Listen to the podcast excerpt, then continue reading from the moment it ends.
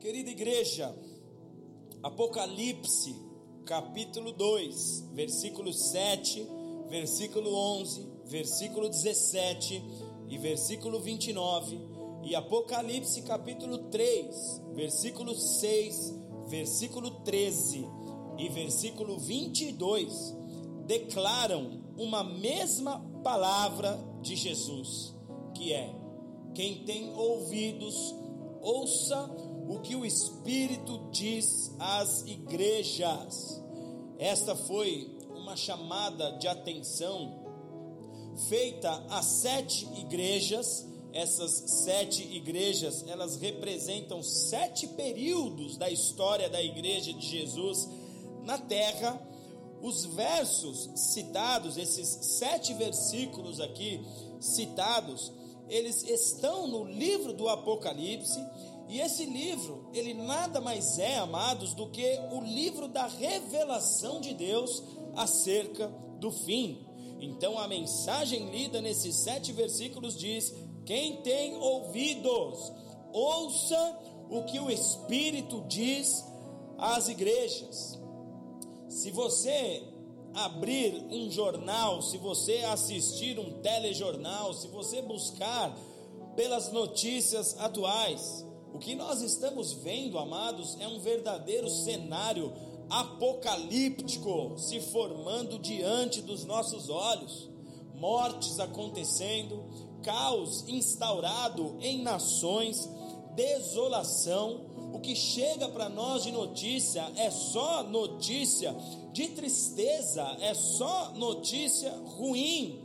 E diante dessas notícias, amados, Muitas pessoas têm sido tomadas pela incerteza, pelo pânico, até mesmo aqueles que cantam e cantaram ao longo da sua jornada da fé, porque ele vive, eu posso crer no amanhã, porque ele vive, temor não há. Até mesmo essas pessoas estão atemorizadas, até mesmo essas pessoas estão intimidadas retrocedendo na aliança que um dia firmaram com o Senhor, recuando na sua posição de fé, até mesmo estes que disseram crer no Senhor e ir com o Senhor até o fim, são pessoas que estão pasmas diante do que estão vendo, sem saber o que será de suas vidas amanhã. Se você escutou a minha pregação na última quinta-feira aqui na igreja, você se lembra que eu disse que estão com medo, as pessoas que estão com medo diante dos acontecimentos são aqueles que não conhecem o texto bíblico que narra os dias finais, são aqueles que não conhecem o texto bíblico que fala do final dos tempos, ou quem, mesmo conhecendo, nunca deu o devido valor aos textos apocalípticos. Amados, quando o assunto é o fim dos tempos, nós não temos como precisar o dia e a hora em que isso acontecerá. Mas o que nós temos são as informações, os relatos, sobretudo aquilo que o nosso Senhor Jesus nos falou acerca desse momento. Por exemplo, Mateus capítulo 24, Jesus fala dessa hora, lá no verso 36, Mateus 24, 36, diz assim: a respeito daquele dia e hora, ninguém sabe, falando dos dias finais como foi nos dias de Noé. Aí ele começa a dar algumas pistas e dicas de acontecimentos pertinentes a esta última hora. Como foi nos dias de Noé, assim será na vinda do filho do homem.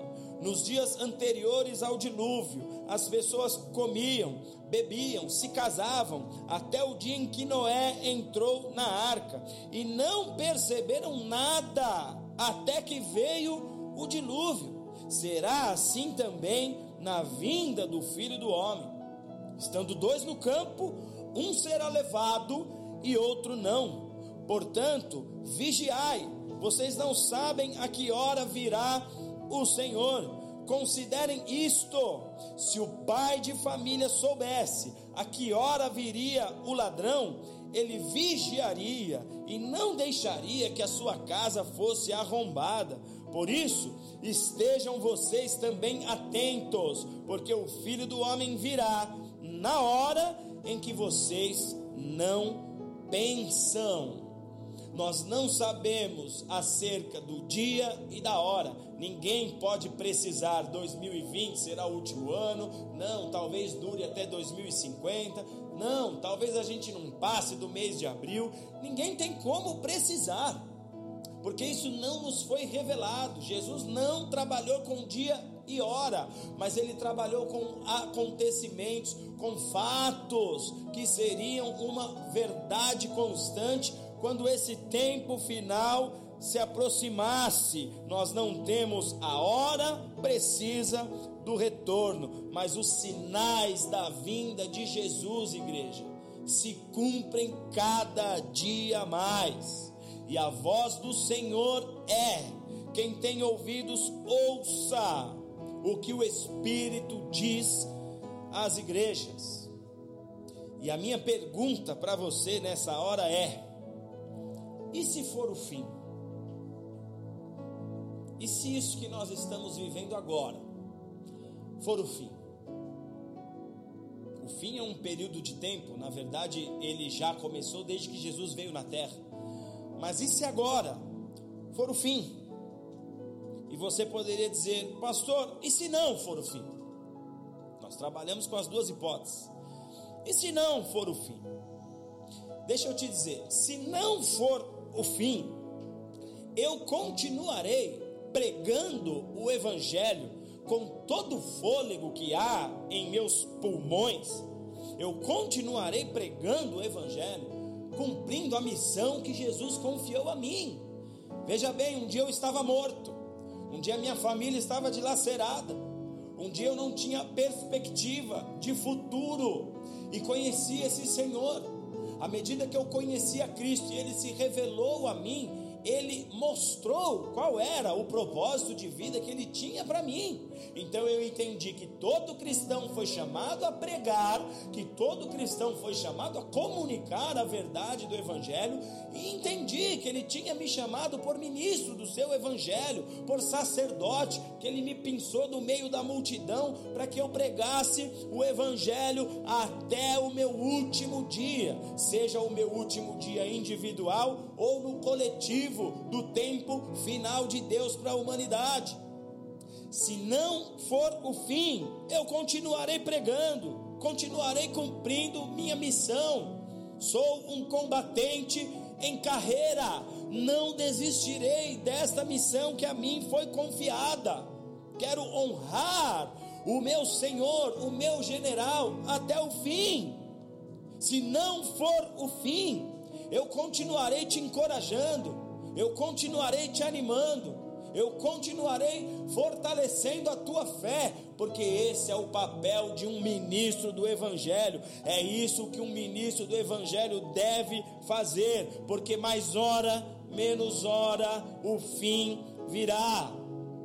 Se não for o fim, nós daqui a pouco estaremos juntos aqui no culto, nós continuaremos servindo o nosso Deus se não for o fim, nós continuaremos cumprindo o nosso papel de igreja, de representantes de Jesus nesta terra, Ele é a nossa bandeira, é essa bandeira que nós temos que arvorar, é essa luz que nós temos que emanar para a nossa sociedade. Se não for o fim, nós continuaremos servindo ao nosso Deus.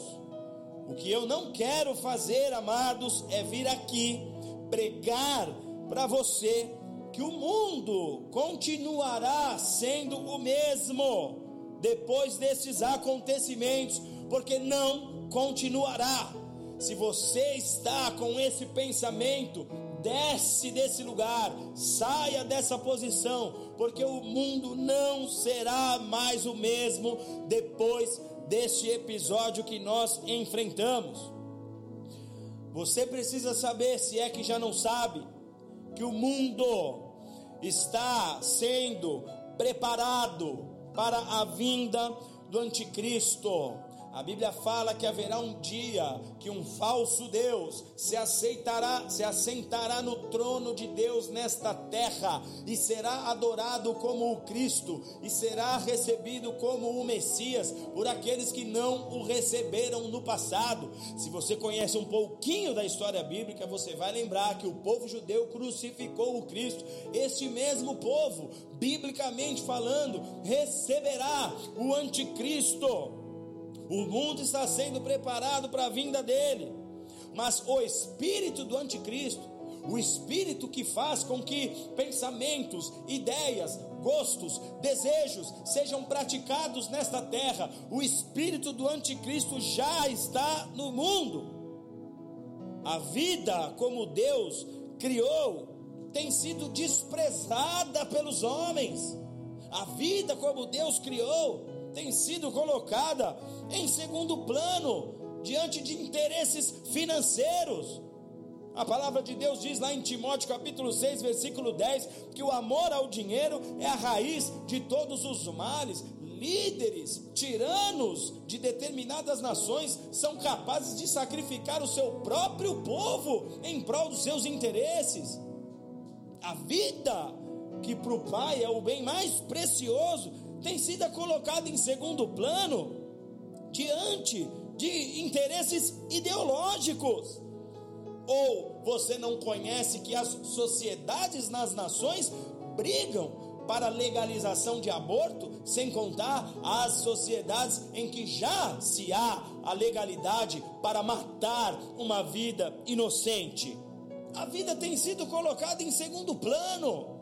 Pense como o Senhor Criador da vida, como que ele enxerga esse comportamento na terra.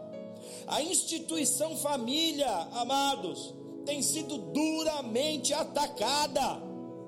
Os valores judaicos cristãos têm sido altamente ridicularizados. Nós temos sido hostilizados diante dos nossos valores morais diante dos nossos valores de fé. Você sabe do que eu estou dizendo. As nações dizem que o problema do avanço da humanidade está justamente no posicionamento dos valores judaico-cristãos. Nos dias de hoje, práticas pecaminosas que são aderidas como costume por certos grupos ideológicos tem mais apelo, tem mais aceitação popular do que os valores morais do reino de Deus. E eu te pergunto: se Jesus não voltar, onde é que isso vai parar? Se Jesus não voltar, que tipo de sociedade nós teremos pelos próximos anos? Agora entenda: a degradação moral dos dias de hoje ela é semelhante aos dias de Noé, ela é semelhante a, a, aos dias da cidade de Sodoma. A humanidade não evolui porque o pecado está no coração do homem. O mundo está sendo preparado para a vinda do anticristo. E a Bíblia nos fala que ele virá, amados. No ano de 2010, lideranças mundiais se uniram e começaram a cogitar a necessidade de se ter um único governo mundial, um líder que representasse todas as nações em seus interesses, que conseguisse trazer um equilíbrio sem gerar disparidade por causa de ideologias políticas. Em 2011, Começou-se, por exemplo, a defender objetivamente a criação de uma moeda global, para que não existisse esta guerra econômica que tanto faz com que ora um país esteja numa ponta e outro por baixo, ora esta balança se inverta, já é uma realidade. E o livro de Apocalipse, que é o livro da revelação dos tempos finais, este livro trata dessas questões. E em Apocalipse, isso nos é dado como um caminho certo. Vai acontecer, há de se cumprir, porque a palavra de Deus há de se concretizar nesta terra, haverá de acontecer. Em função desta pandemia global que nós estamos enfrentando, amados, o apelo por um único líder mundial nunca foi tão forte.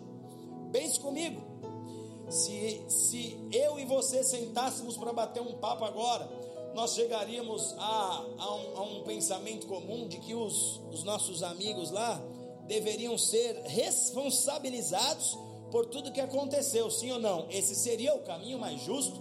Pague as minhas contas. Arque aqui com as despesas do meu negócio ou da minha nação. Eu lá tenho culpa de tudo isso que você gerou por um hábito alimentar ou o que quer que seja. É fácil nós queremos que eles sejam responsabilizados, mas quem fará se este país é o maior país do mundo com uma população de 1 milhão 390 milhões de habitantes? O segundo país mais populoso tem praticamente a mesma população que a Índia, e o terceiro, que são os Estados Unidos, tem 300 milhões, eles têm um bilhão de habitantes a mais. Como é que você acha que ele vai se dobrar a opinião de um líder que tenha um bilhão de pessoas a menos do que ele, como seu exército, como o seu povo? Ele não vai. Qual seria a saída? Um líder que falasse em nome de todos e para o bem comum de todos diante dos nossos olhos. Isso já é uma realidade. Essa semana, o grupo do G20, que é o grupo que representa os 20 países mais ricos do mundo, jogaram na mesa essa necessidade, jogaram na mesa essa discussão. Eles já começaram a falar novamente que é necessário um único governo nesse momento para conduzir esta situação que pegou a, a, o globo, que pegou todas as nações. Não é em vão, amados, que a economia mundial foi atingida com esse problema, porque uma vez que as nações forem endividadas, haverá necessidade de se, de se existir um perdão coletivo. Quem é que fará perdão coletivo senão um líder, senão uma, uma pessoa que fale em nome de todos? Então, uma vez que o caos está instalado na terra, haverá a necessidade de uma medida de nível global que atenda os interesses de todos e não apenas de um lado ou de um partido. Leia aí na sua casa, por exemplo, Apocalipse capítulo 13, você vai começar a entender que a Bíblia fala inclusive dessa estrutura financeira. Ai, pastor, você quer me colocar medo, pastor? Vai acabar tudo vai acabar. Você quer me colocar medo, pastor? De maneira alguma. Isso não tem que te assustar. Na verdade, isso tem que te alegrar. Porque, como cristão, nós temos que desejar ardentemente pela volta de Jesus. E eu vejo muitos cristãos temendo a volta de Cristo como se esse momento fosse um momento de dor e não de paz. Eu vejo muitas pessoas assustadas com a volta de Cristo, como se esse momento fosse um momento de tristeza. E entenda algo aqui que eu vou te dizer.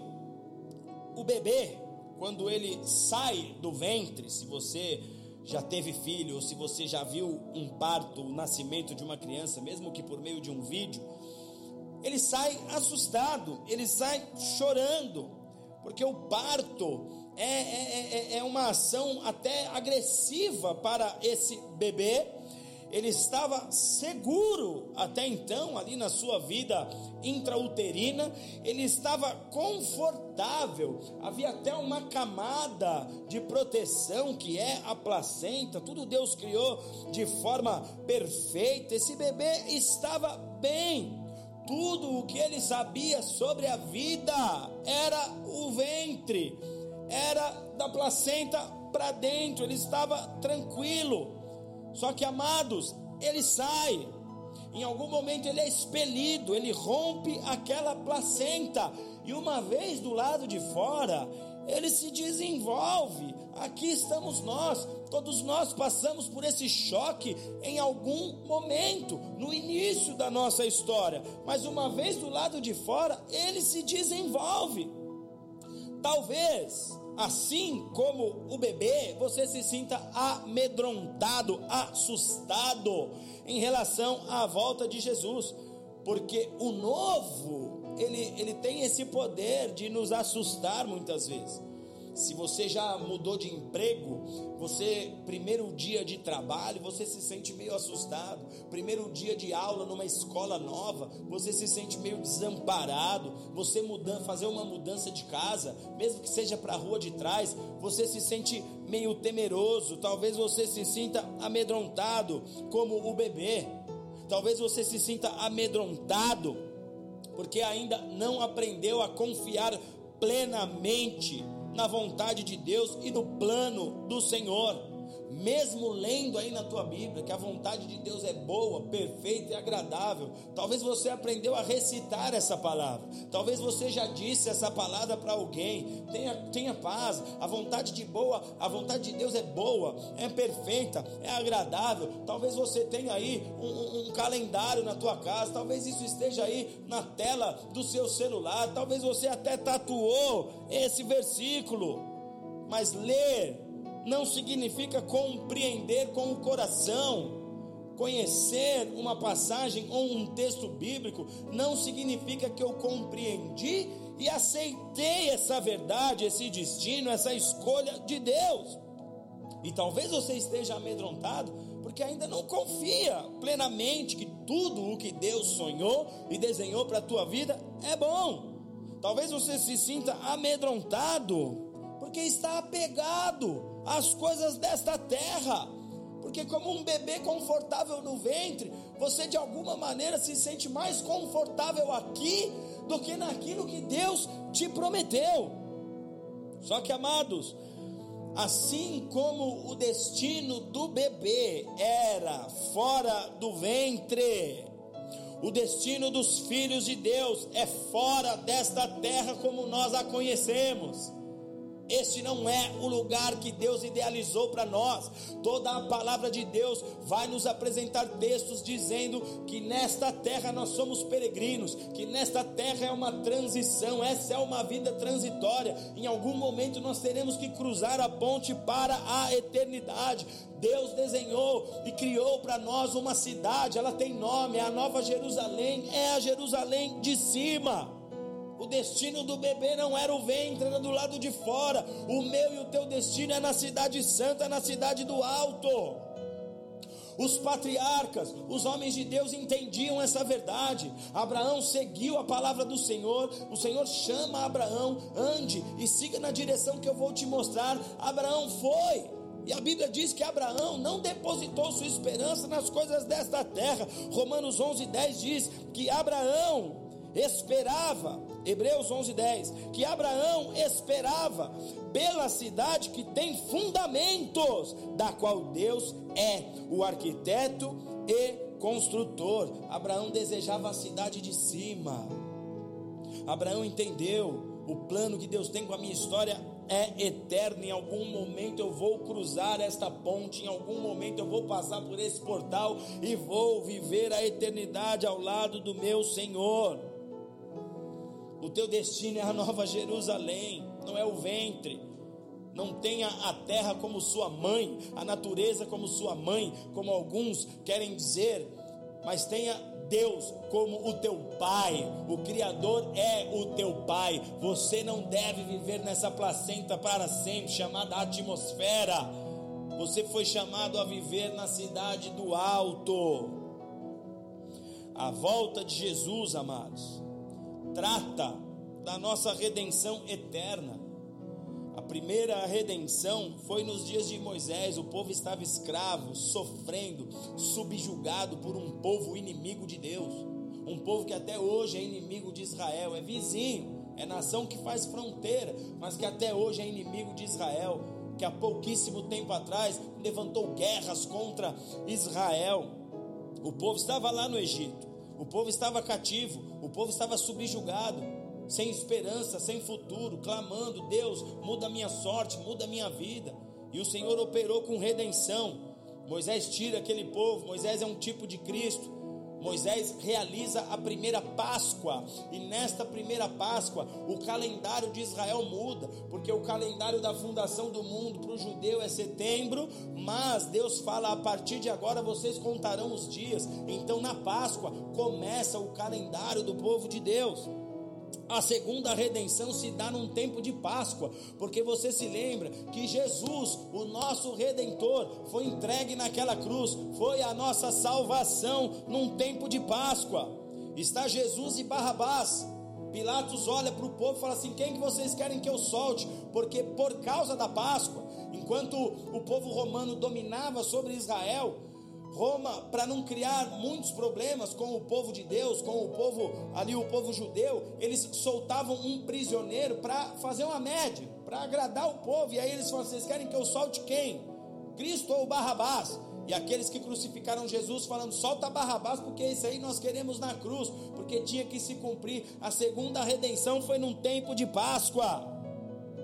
E amados, a terceira redenção será a volta de Jesus, a redenção definitiva, quando Ele nos tirará desta terra de dores e nos levará para o seu reino eterno de glória. Será na volta de Jesus. Deixa eu te dizer algo aqui. Eu não estou dizendo e não posso dizer porque te afirmei, nós não sabemos dia e hora, mas nós estamos num tempo da Páscoa já. Na última quinta-feira começou o mês espiritual da Páscoa, Abib ou Nissan última quinta-feira começou este que é o mês da Páscoa. Se não for agora, de toda forma virá redenção sobre a sua vida. E é isso que você tem que entender. O cativeiro não durará para sempre, o cativeiro terá o seu fim, e esta guerra que nós estamos vivendo, se não for o fim, ela terá o seu ponto final. A estação agora é de redenção e o Senhor quer te trazer de volta, o Senhor quer te proteger, o Senhor quer cuidar da tua vida. Jesus virá com redenção sobre o seu povo. Mas sabe qual tem que ser a sua canção? Maranata. Essa frase, essa palavra, Maranata, ela quer dizer vem Senhor. Ela está lá em 1 Coríntios 16, 22, é uma palavra que vem do aramaico. Maranata Vem, Senhor. Vem, Senhor, nós desejamos a tua volta. A igreja precisa aprender a desejar o retorno de Jesus. Se você não deseja isso na sua vida, algo está errado com o seu cristianismo. Algo está errado na sua posição de fé. Mas, pastor, como saber se é ou não o fim? Como eu disse aqui, nós não temos como precisar dia e hora. E você já entendeu, você conhece a palavra, se não conhece, ouviu o que eu disse aqui. Mas, deixa eu te levar a uma reflexão.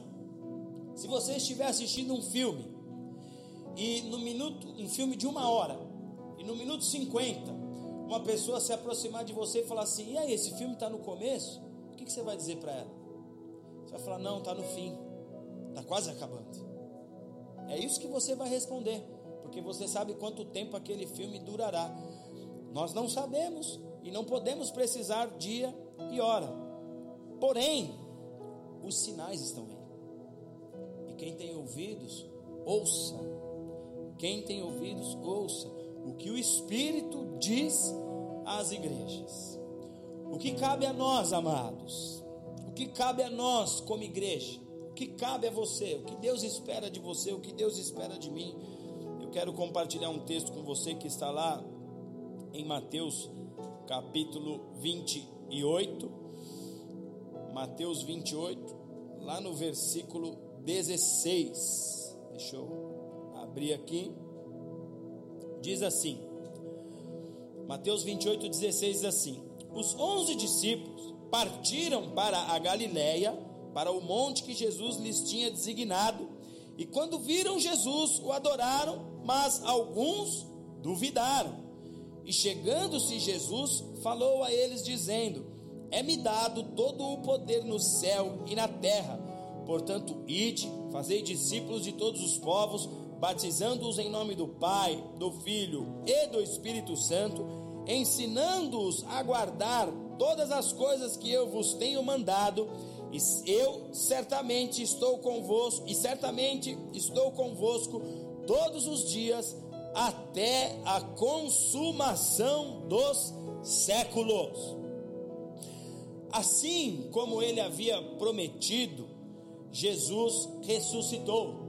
E quando ele ressuscita, ele vai se encontrar aos seus discípulos. Algumas vezes Jesus apareceu a pessoas distintas, a pessoas diferentes, e neste texto que nós estamos lendo aqui, Jesus vai encontrar com os seus discípulos lá na Galileia, lá na região norte de Israel, e isso havia sido previamente agendado por Cristo. Antes de morrer, Jesus já havia dito que aconteceria isso. Mateus 26, 32, dois capítulos antes aí.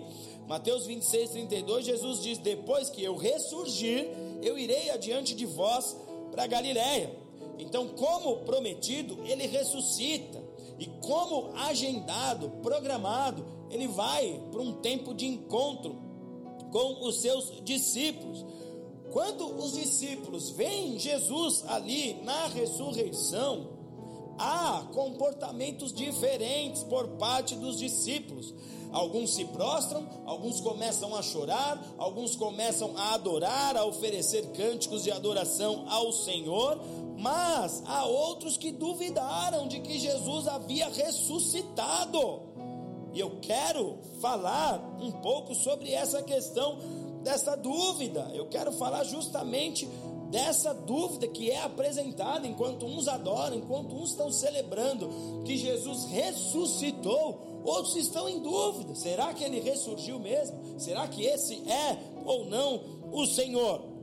Jesus fala dessa ressurreição, mas alguns têm dúvidas, eu quero falar dessa dúvida aqui citada, por quê? Porque todos os discípulos, amados, já haviam escutado da boca de Jesus que ele ressuscitaria. Eles receberam essa palavra, eles receberam essa informação, e até para que não fosse algo novo à vista deles, Jesus já havia ressuscitado Lázaro. Vocês se lembram? Lázaro morre. Lázaro está num túmulo. Jesus manda retirar a pedra e, e, dá só uma palavra, só um comando. Lázaro, vem para fora. Então, para que eles também não fossem pegos de surpresa com essa questão da, res, da, da ressurreição, Jesus já havia ressuscitado Lázaro para deixar claro para eles: eu tenho poder até mesmo sobre a morte. Então vocês não precisam temer nem a fome, nem a peste, nem a dificuldade, nem mesmo a morte, porque eu tenho poder sobre a morte. Ele deixou claro ali na ressurreição de Lázaro. Então Jesus cumpre o que ele havia dito, ele ressuscita, ele aparece aos seus discípulos, só que em meio a essa aparição, alguns estão com dificuldade de entender esse nível de milagre, porque você há de convir que uma ressurreição, você vê um morto que ora estava morto voltar à vida, qualquer pessoa que presenciar uma cena dessa, há de se render ao poder sobrenatural de Deus. E eles haviam visto a ressurreição de Lázaro. Mas na ressurreição de Cristo eles, eles estão com dificuldade de crer. Esse nível de milagre os deixa em dúvida. E por que, que isso acontece, amados? Porque o homem, ele tem dificuldade, ele tende a duvidar quando o assunto é o sobrenatural de Deus. Quantas vezes você já recebeu uma palavra de cura e duvidou que Deus poderia te curar? Quantas vezes você ouviu dizer que Deus poderia mudar a sua vida, independente da luta e do problema por você enfrentado, independente de como está sua família, independente de como estão os seus negócios, e você teve dificuldade de acreditar? Quantas vezes você escutou a palavra que a viúva, que não tinha mais comida, fez uma aliança com o altar profético, porque Elias representava o altar profético que traz à existência o que não existe. Quantas vezes você ouviu essa palavra, mas quando bateu na tua porta, quando foi o teu último pão, quando foi o cenário de crise para você, você teve dificuldade de acreditar? Quantas vezes você duvidou de Deus diante de um problema, diante de um fato novo? diante de uma luta nova, de uma guerra nova, de um desafio novo. Porque a nossa racionalidade, a nossa mente humana, ela trabalha contra a confiança no sobrenatural, amados. Você se lembra, por exemplo, do episódio de Pedro? Pedro, ele anda sobre as águas, ele, ele, ele, ele tem uma visão de Cristo andando sobre as águas, era o próprio Cristo. Ele anda sobre as águas. Num primeiro momento, ele acredita que seria possível ele andar sobre as águas, mas quando ele vê o milagre que está acontecendo, quando ele percebe com os seus olhos naturais que ele está em meio a um, a um, a um acontecimento de sobrenaturalidade, que aquilo que está acontecendo é sobrenatural, ele pensa que ele estava viajando, estou louco, isso não pode ser real, porque a mente racional entrou em ação, a mente humana entrou em ação, isso não é normal. E aí ele começa a afundar sobre as águas. A sobrenaturalidade de Deus, ela é de difícil entendimento para muita gente, amados. Por isso que a volta de Jesus assusta tanta gente, como assustou os discípulos na ocasião da ressurreição. A sobrenaturalidade, a sobrenaturalidade de Deus, ela não é aceita por muitos. Dentro das próprias igrejas você vê pessoas com dificuldade de crer nos dons do Espírito Santo. Dentro das próprias igrejas você vê pessoas com dificuldade de crer no batismo do fogo, nos milagres, nas curas físicas. Por quê? Porque a sobrenaturalidade para acontecer, ela precisa da plataforma da fé. E cenários extremos, cenários jamais contemplados, cenários nunca vistos antes, gigantes nunca enfrentados. Muitas pessoas em momentos como esse oscilam na fé. Porque é que Davi conseguiu vencer Golias? Porque ele já havia visto o sobrenatural em sua vida. Ele sabia, não foi eu em minha força que matei o leão e o urso, foi o meu Deus. Por isso, quando ele vai até Golias, ele fala: Eu não vou contra ti com espada e com lança. Se eu for assim, eu já perdi. Eu vou na sobrenaturalidade. Eu vou no nome do meu Deus. A sobrenaturalidade para acontecer precisa da plataforma da fé. Só que cenários extremos fazem com que muitos oscilem nessa hora. Qual é o perigo aqui, amados? Assim como num primeiro momento os discípulos duvidaram dessa ressurreição de Cristo por ser um evento sobrenatural. Se você um dia ver Jesus corpóreo, estando nessa terra, talvez você duvide, talvez você passe anos desacreditando. Tem gente que fala: ah, "Eu nunca ouvi a Deus, eu nunca vi Deus". Talvez ele já apareceu para você de diversas maneiras, de diversas formas, mas você teve dificuldade de crer no sobrenatural, você teve dificuldade de crer que aquela voz que falou, vai nessa direção, faz dessa forma, dê esse passo de fé. Você teve dificuldade de aceitar que aquela era a voz de Deus. O perigo é que como num primeiro momento os discípulos duvidaram da ressurreição por ser a ressurreição um evento sobrenatural, o perigo é que assim aconteça com a volta de Cristo, porque a volta de Cristo será um evento sobrenatural. A volta de Cristo será de maneira sobrenatural. Muitos pensam e tratam a volta de Jesus como fábula, Muitos tratam a história da volta de Jesus como algo que não acontecerá. Pessoas preferem acreditar que o mundo talvez tenha uma solução, talvez tenha meios de se consertar o mundo, talvez tenha meios de se ajustar, talvez tenha que ter uma saída. Há que se ter uma fórmula para o erro da humanidade, há que se ter uma maneira, mas não, não tem. Jesus afirmou categoricamente, João 17, 9: Rogo por eles, não rogo pelo mundo. Jesus ora por mim e por você, para que a gente desperte que não é nessa placenta que a gente tem que viver, para que a gente desperte que não é esse o futuro desenhado e planejado por Ele para nós. Isso aqui é transitório. Isso aqui é transitório.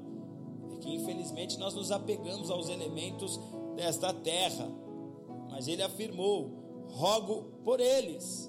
Eu rogo por eles, não rogo pelo mundo. Por quê? Porque o mundo jaz no maligno, 1 João 5,19. O mundo pende para o mal, o mundo está contaminado. A Bíblia diz que o príncipe desse mundo, Satanás, cegou o entendimento das pessoas para que não conheçam a Deus e ao seu reino. Há pessoas que preferem não acreditar na volta, que preferem acreditar numa solução para o mundo, mas não há solução. Há pessoas que não creem no criacionismo, porque elas dizem que o homem é a evolução do primata. Estes mesmos, quando diante do tema volta de Cristo, eles zombam de nós, eles nos chamam de bitolados, eles nos chamam de fanáticos, eles não conseguem conceber a ideia de que a vida, como nós a conhecemos, atolada no pecado, descendo ladeira abaixo na sua depravação moral e espiritual, eles não conseguem entender que esta vida terá um fim.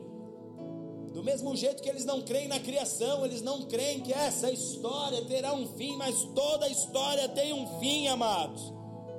E o risco aqui é que muitos dos cristãos também dão de ombro em relação ao retorno do Messias, ora não acreditando que será desse jeito, ora não desejando a volta do Messias, ora apresentando medo quanto ao retorno do Messias, ora apresentando uma fé que diz: ai meu Deus, se o Senhor voltar, e o meu apartamento que eu não terminei de pagar, e o meu carro novo que eu nunca tive, e o meu casamento que não saiu do papel, ai, mas e se isso não acontecer? Ai, mas e se aquilo outro não acontecer? Os cristãos estão dando de ombro ao retorno de Jesus. Por que que isso acontece, amados? Porque o fermento do humanismo já desceu ao coração.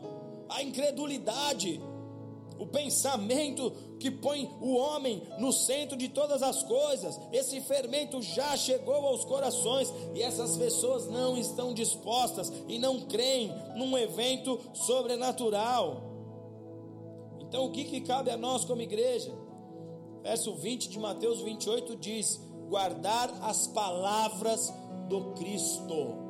Se você crê, anseia, confia na volta de Jesus, o Senhor está te dizendo: guarde as minhas palavras. Jesus, no versículo 19, ele confirma a missão dos discípulos: vocês têm que ir pregar, vocês têm que anunciar essa verdade ao mundo, vocês precisam pregar, vocês precisam batizar. E no verso 20 diz: ensinem as vidas a guardarem tudo o que eu tenho mandado. Eu estarei com vocês todos os dias até a consumação do século, ou até o meu retorno.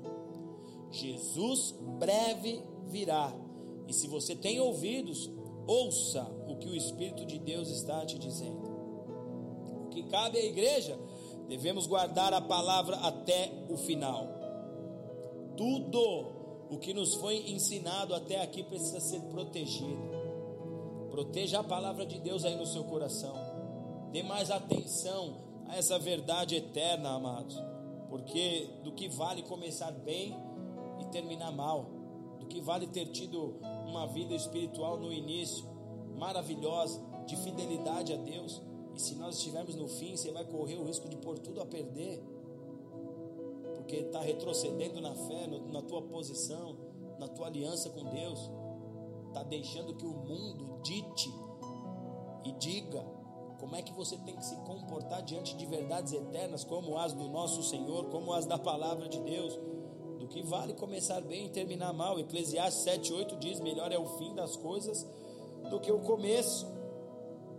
Cada palavra dita desde Mateus capítulo 1, versículo 1 até Apocalipse 22, 21, que é o que compreende todo o Novo Testamento, cada palavra dita é o contrato de Deus selado com o sangue do Cordeiro sobre o qual nós estamos. Essa é a nossa verdade, amados, essa é a nossa posição, é o que Deus espera de nós. A nossa verdade é o que está dito aqui. Então ouça algo Pare de valorizar a estrutura. Enquanto seus olhos estiverem na terra e não nos céus, você vai temer, vai sofrer, vai estar em pânico diante do cenário vivido. E se ele piorar, piora também a sua emoção, piora também o seu dia a dia, piora o clima dentro da tua casa, piora tudo. Pare de valorizar a estrutura, pare de se apoiar na estrutura. A orientação sempre foi a de buscar o reino primeiro. Por quê? Porque o reino é eterno. Jesus trata os elementos terrenos como coisas demais, coisas que eu mesmo vos acrescentarei na sua necessidade e na medida do que você precisa no determinado tempo específico. A orientação sempre foi: busque o reino primeiro. Se vocês esperam em Jesus somente para esta vida, vocês são os mais infelizes de todos os homens. 1 Coríntios 15, 19. Para de valorizar a estrutura.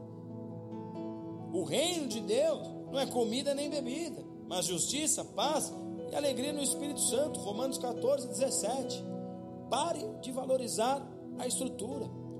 A estrutura ficará. Quando o reino do Senhor se for inaugurado para que nós possamos adentrar nesse reino, o que é terreno ficará nessa terra. 1 Timóteo 6,17: Não coloque a sua esperança na incerteza das riquezas. O que cabe à igreja? Fala para quem está do seu lado aí, sua esposa, seus filhos. Cabe a nós guardar as palavras do Cristo até o fim. Até o fim. Porque ele virá. Ele agendou, ele programou. Ele virá. Guarde as palavras do Cristo. Guarde as palavras do Cristo, porque ele virá. Amados, nós precisamos combater tudo aquilo que nos leva para distante do nosso Deus. Combater como quem está numa guerra. Combater como quem não quer perder a guerra. Combater como quem quer de fato viver a plenitude do Senhor.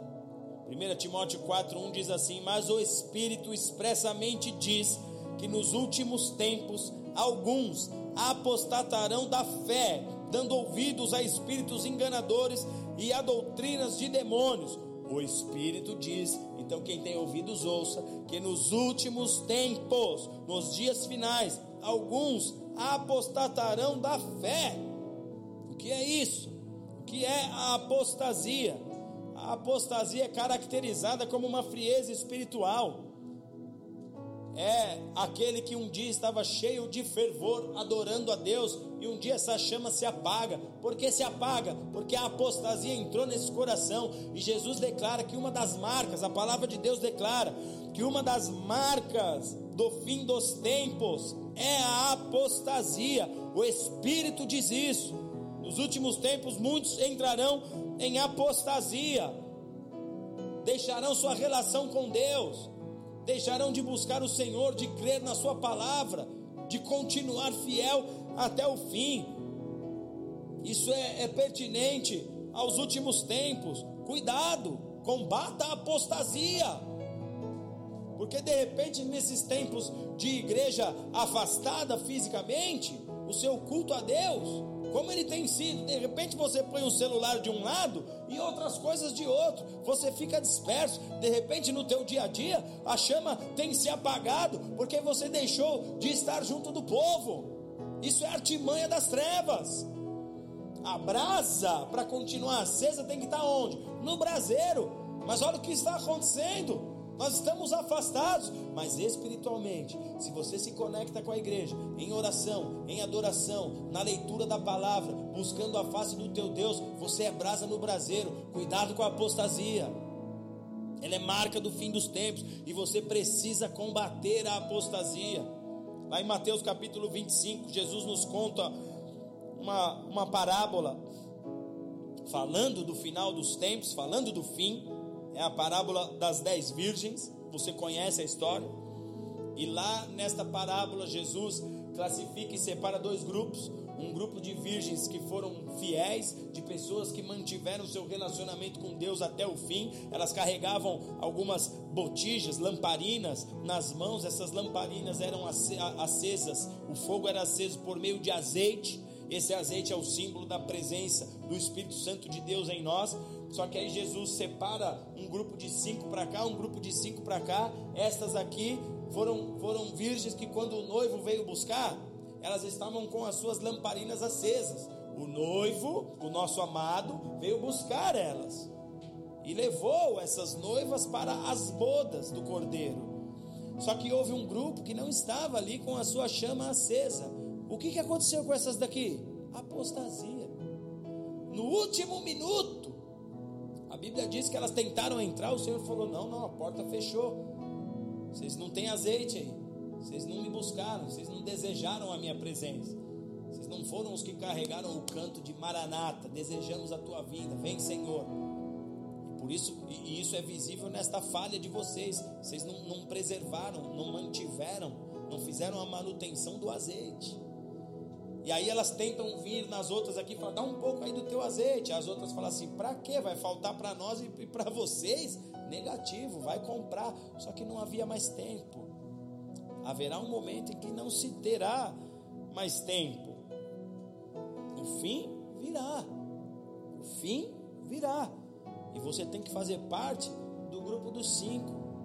Você tem que fazer parte do grupo dos cinco. Lute contra a apostasia. Lute contra esse ócio espiritual que muitas vezes tem estado sobre você e sua família. Às vezes você está querendo aí ver seus pais transformados, mas você nunca deu um exemplo de fé viva, de fé fervendo, para que as pessoas pudessem se apaixonar por Jesus ao ver sua paixão para que as pessoas pudessem seguir a Jesus por ver a sua dedicação, por ver que você num momento como esse se mantém equilibrado, em paz. Talvez falta um comportamento, talvez falta você entender que você precisa lutar e combater contra a apostasia. Ele virá. O que, que cabe à igreja? Guardar as palavras do Cristo. Precisa haver um combate aí, querido. Precisa haver uma luta pela tua posição espiritual e pelo teu destino reservado por Deus para a tua história. Você precisa combater para que não haja afastamento da fé. Não se afaste da fé. Não se afaste da fé. Mateus 28, 17, a parte B, diz que alguns dos discípulos duvidaram da ressurreição de Cristo. Esta palavra duvidar vem do grego distazo, que significa hesitar. O evento da ressurreição foi tão miraculoso, foi tão poderoso que eles ficaram confusos. Como a volta de Jesus deixa muita gente confusa. Como será? E meus filhos e minha família? O que, que a palavra diz? Crê no Senhor Jesus e será salvo tu e toda a tua casa. Se você é um chefe de família, se você é um pai, se você é uma mãe, o futuro dos teus filhos depende do teu posicionamento de fé. Amém? Pô, mas e os meus pais? Eu creio meu coração que você, com o teu posicionamento de fé, salvará a tua família, porque a história de Raabe na Bíblia nos mostra. Raabe era uma prostituta. Os espias vão observar a terra de, de, de, de Jericó, a cidade de Jericó. Raabe mora em Jericó. Os espias correm o risco de morrer ali, porque eles foram observar para traçar um plano estratégico e militar de entrar em Jericó. Aí os espias, eles, eles, os, os homens de Jericó querem pegar os espias ali, querem matar os espias. Eles pedem uma guarita para Raabe. Raabe esconde os espias. E aí Raabe, que era uma prostituta, fala lá para os espias: quando vocês vierem tomar Jericó, lembra de mim, da minha família. Lembra de mim, da minha família. Vocês vão passar o rodo na cidade, mas preserva as nossas vidas. E os espias falam para ela assim: quem que você quiser que fique salvo, coloca dentro da tua casa aí. Coloca dentro da tua casa. Deus me deu a chance de, como sacerdote, criar um, um telhado, um céu espiritual do qual você está debaixo. Eu quero que você esteja aqui quando eles vão tomar Jericó, e aí eles falam para Raabe, ó, deixa só um fio de, um, um, fio de escarlate aí na janela, para que a gente tenha como marca. Esse era um fio que já falava do sangue do cordeiro, apontava para o sangue do cordeiro. Raabe está lá na genealogia de Jesus Cristo. Prostituta salvou sua família, salvou quem ela botou na casa. você com o teu posicionamento de fé, salva a tua família, mas se você oscilar na fé, os teus familiares vão olhar e falar: pô, o cara está 5 anos, 10 anos na igreja. Se nem ele acredita, por que, que eu tenho que acreditar? De status é, é hesitar naquilo que Deus disse, naquilo que é a palavra de Deus. Essa mesma palavra de status no grego, ela foi a palavra que Jesus disse a Pedro, lá no episódio em que ele está andando nas águas, o vento contrário, as situações contrárias, Mateus 14, 31. Jesus diz: Homem de pequena fé, por que distatso? Por que duvidaste? Por quê? Se a palavra do teu Deus é verdadeira e não falha, por que duvidar?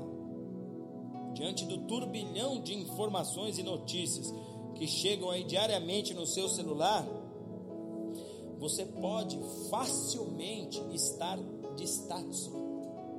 Esse é o perigo, Satanás sabe que as, as palavras têm poder de gerar em nós uma confiança ou a falta da confiança no nosso Deus, porque a fé vem pelo ouvir, e a fé bíblica vem pelo ouvir a palavra de Deus. O que você ouve alimenta a tua fé, o que você ouve te faz acreditar no que está sendo apresentado. Você está recebendo notícia dos quatro cantos do planeta, chega sem você querer no teu celular. Cuidado, porque você pode estar facilmente de status, hesitando na fé e sem estar preparado para o advento do Cristo, para a vinda e o retorno do Senhor. Se você não se sente seguro para com a volta de Jesus, se você teme esse momento, esse evento, esse episódio, se você não se sente seguro, cuidado, porque você já está de status confuso. De status significa também confusão. Se esse momento não é desejado, se esse momento te causa um, um certo pavor, um frisson, você, ai meu Deus, como é que é isso? Cuidado, porque você já está de status, confuso. A mesma confusão que Pedro teve ali no momento que andou na água, Jesus falou: Homem de pequena fé, por que você duvidou? Se sou eu que estou contigo. Se a sua vida você confiou a mim, se a sua história você entregou em minhas mãos. E por fim, queridos, combata pela tua aliança com Deus. A aliança fala de fidelidade. A aliança fala de se entregar por amor para sempre. É um pacto eterno não tenha como base as alianças falhas dos homens, porque o teu Deus fez uma aliança contigo, mas você precisa combater pela sua aliança.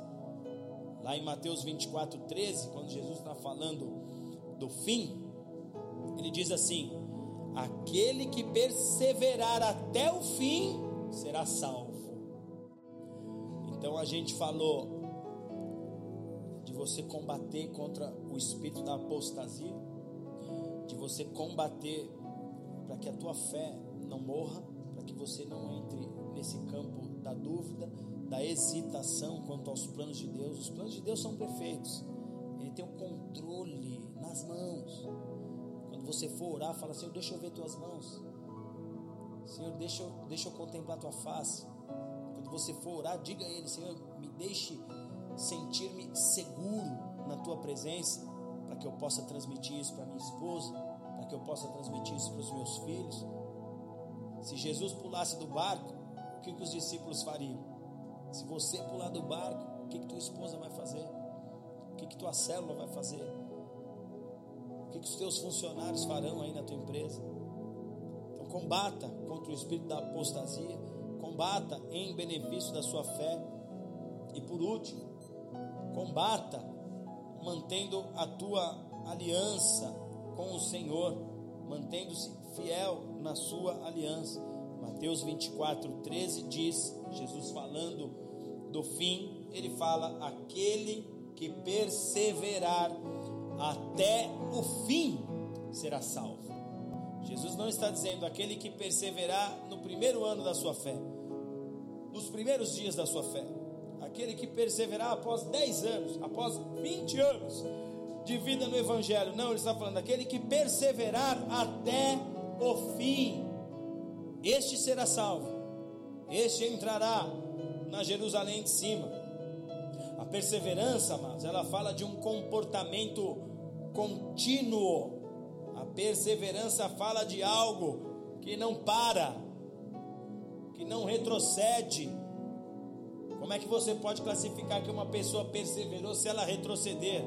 Como é que você pode classificar que uma pessoa perseverou se em algum momento ela desistiu? É um comportamento contínuo. Se essa é a direção, essa é a direção que eu seguirei. Esse é o caminho, Senhor. Esse é o caminho que eu seguirei. Esta é a palavra, Senhor. Esta é a verdade na qual eu me apoiarei. Perseverar até o fim é cumprir a tua carreira até o final, com a mesma devoção do início, com a mesma paixão do início, com a mesma fome do início. Se você entrar num voo, pense aqui comigo. Se você entrar num voo, há dois momentos em que você é obrigado a atar os cintos de segurança.